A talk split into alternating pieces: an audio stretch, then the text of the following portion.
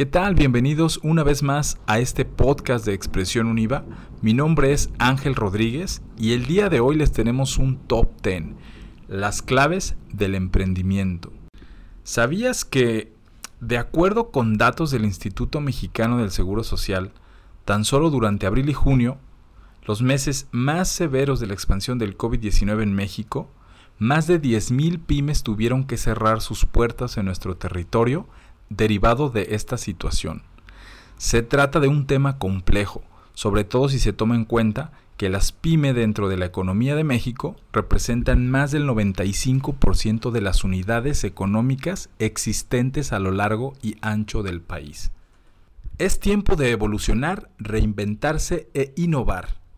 Los nuevos emprendedores deberán enfocarse en una innovación disruptiva, utilizando su agilidad como una ventaja competitiva para adaptar sus productos y servicios al escenario post-COVID, en donde dominará las soluciones tecnológicas de bajo costo y de gran alcance.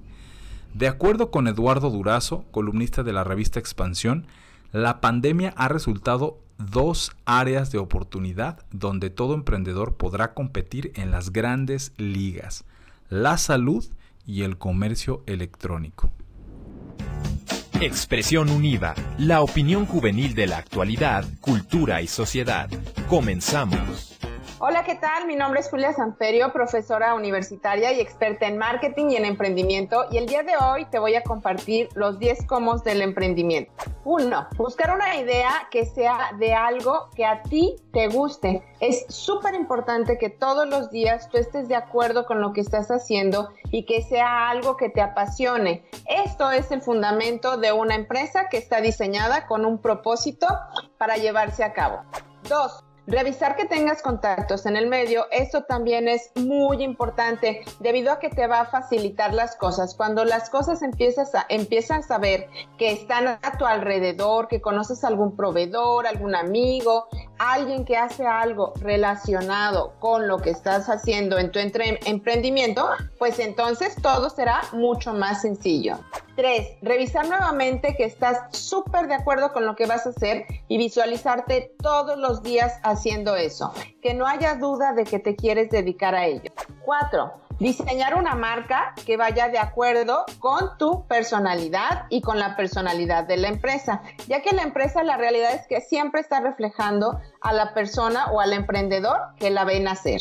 5. Diseñar una estrategia de mercadotecnia que sea ideal para este emprendimiento.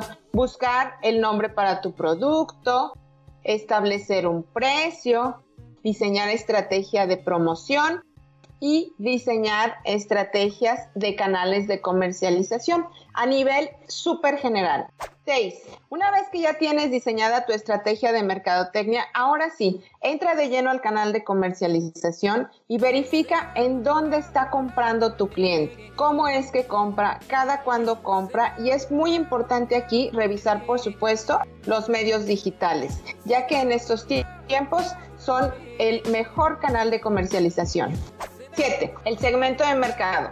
El segmento de mercado es súper importante para el diseño de tu emprendimiento, debido a que tienes que estar muy concentrado, concentrada en quién te va a comprar tu producto. Para ello tienes que conocerlo súper bien. Es decir, tienes que saber qué edad tiene, si es hombre, si es mujer o si es eh, de, eh, vas a dirigirte a ambos géneros.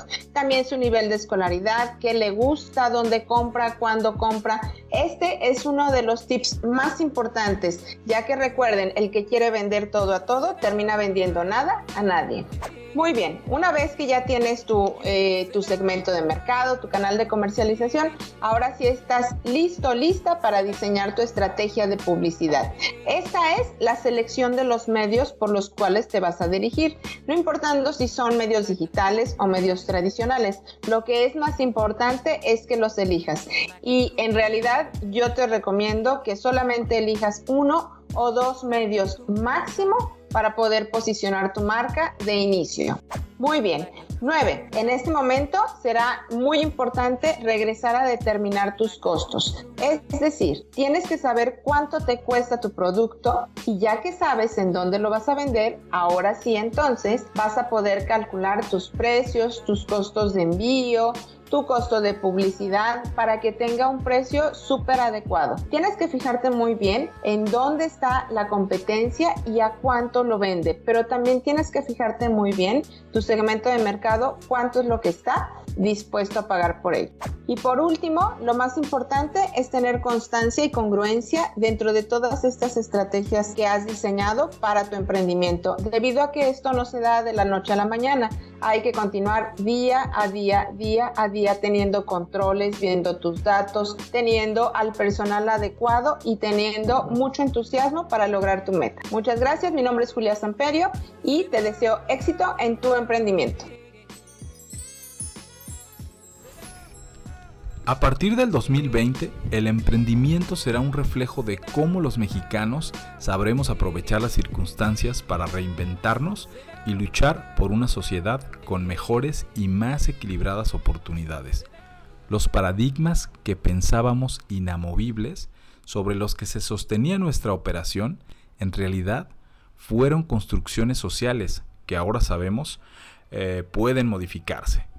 La nueva generación de emprendedores tiene de frente el gran reto de reinventar el significado de emprender y de crear el nuevo escenario económico post-COVID, la nueva normalidad del emprendimiento.